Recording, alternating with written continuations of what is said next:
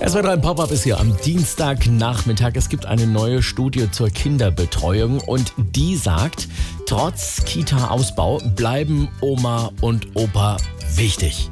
Das große Problem, wenn die Kids dann wieder normal zu Hause sind, dann muss man sie oft ganz neu einstellen. Du Papa, ich will Schokolade.